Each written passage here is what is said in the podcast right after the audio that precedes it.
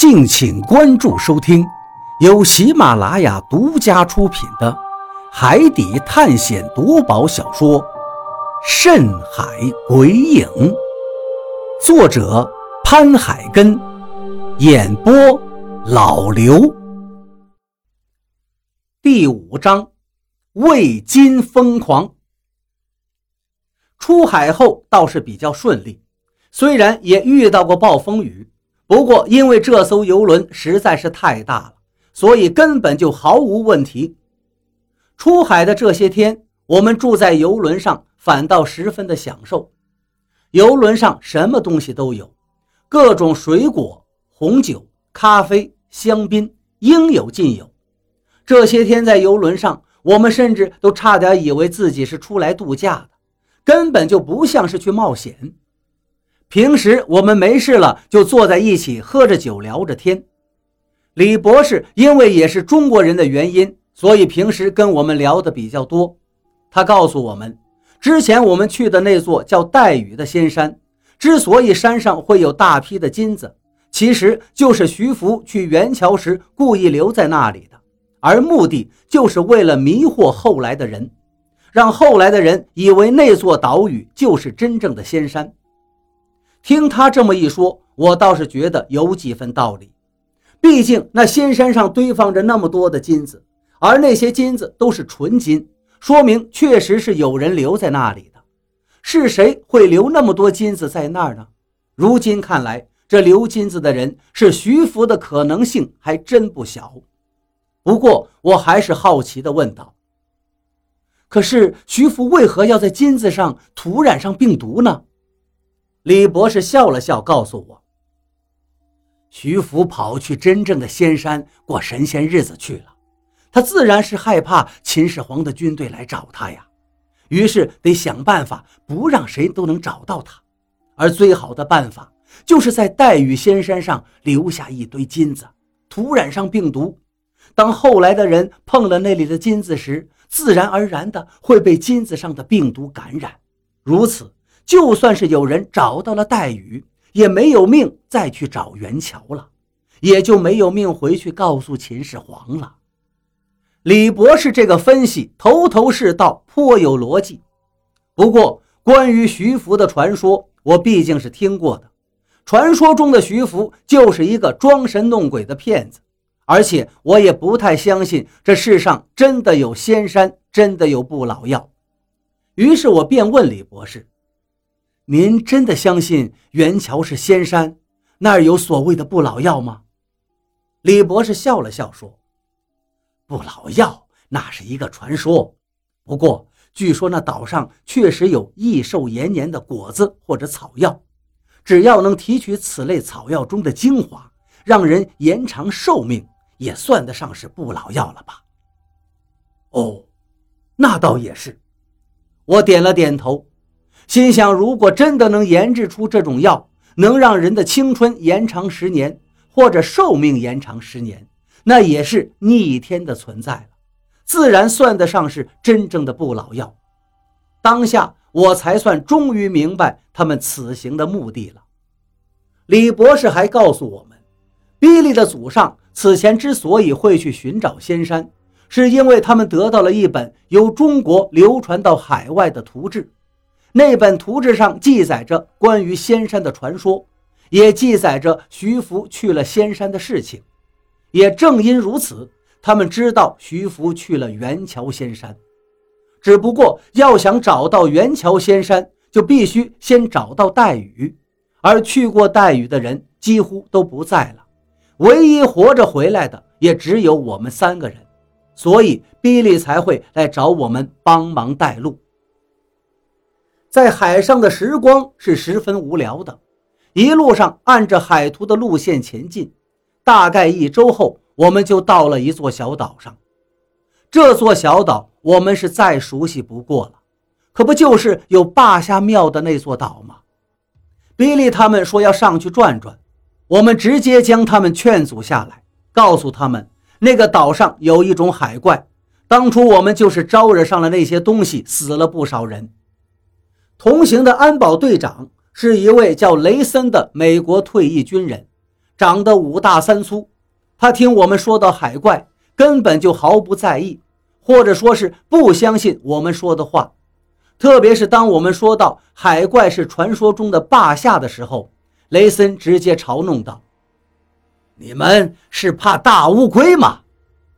何洛倒也不客气说道：“你们不怕死可以上去，反正我们在船上等。”不过好在比利思虑片刻之后，最终选择相信了我们。于是决定放弃上岛，继续前行。在海上航行了一个月，最终我们终于到达了仙山的海域。我告诉比利，带雨马上就要到了，不过山已经崩塌，届时也只能见到露出海面的礁石和海滩了。比利听说马上就要到带雨了，十分高兴。带雨的山还在不在，并不重要。只要我们能到带雨所在的位置就行。接下来果然没过多久，眼前就出现了一块陆地，金色的沙滩显现了出来，那儿就是我们上回来过的仙山带雨。如今的带雨虽然山崩塌了，但是那片沙滩还在。比利问我道：“边先生，那就是黛玉吗？”我点点头，是的，那就是黛玉。比利听到这话非常高兴，当下就说：“靠岸过去看看。”这时何洛提醒道：“大家最好不要过去，确定好方向后就及时离开吧。”比利好奇道：“这岛上有什么危险吗？”何洛点点头道：“这里是霸下的老巢。”我也赶紧提醒。何洛说的没错，如果不上岛就能确定元桥仙山位置的话，最好就不要上去了。比利听我们这样说，眉头不由得微微一皱，好奇地问道：“你们多次提到霸下这种生物，它到底是什么？有这么可怕吗？”一旁的李博士解释道：“霸下是中国古代传说中的神兽。”为鳞虫之长，瑞兽龙之九子，第六子，样子像龟，喜欢负重，所谓背下龟是也。在上古时期的中国传说中，霸下常常背起三山五岳，兴风作浪。龟，比利有些哑口的笑了笑。他有你们说的那么可怕吗？我点了点头。他很大。这时，一旁的安保队长雷森笑了起来：“哈哈哈哈乌龟而已，就算它长得再大，难不成还能比鲨鱼大，比鲨鱼还凶狠吗？”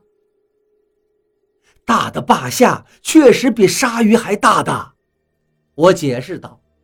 哪知道雷森却嗤之以鼻的冷笑道：“哼，你是不是想要说他大到真的能背起一座山来？”见雷森这个样子，我脸色也冷了下来。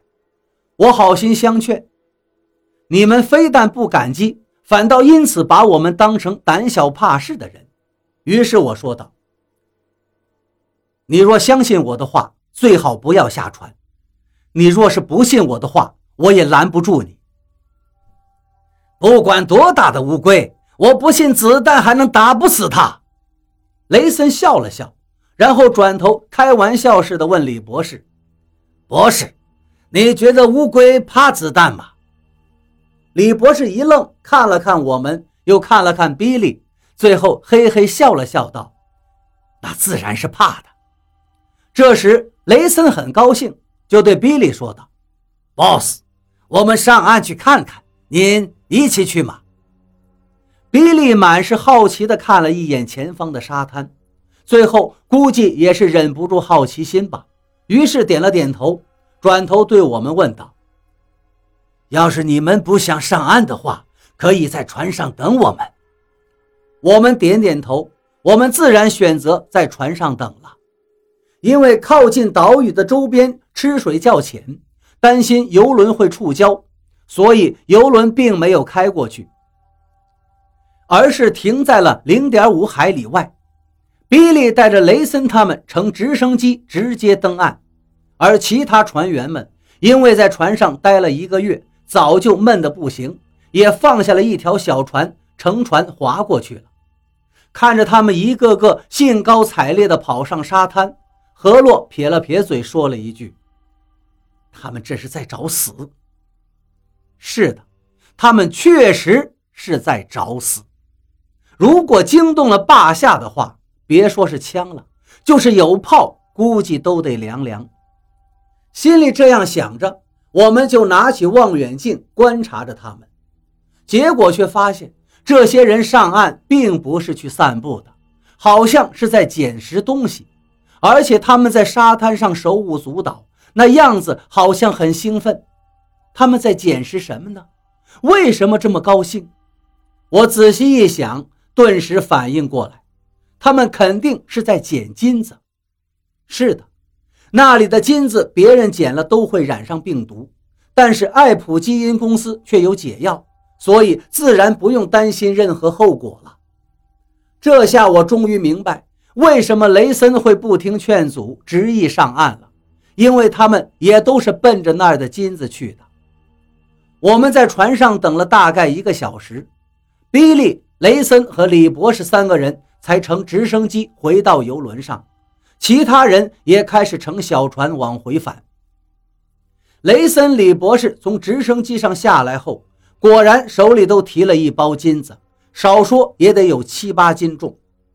李博士笑得很灿烂，对我说道：“这一回大家可都发了一笔横财了。”你们真不该不上去呀！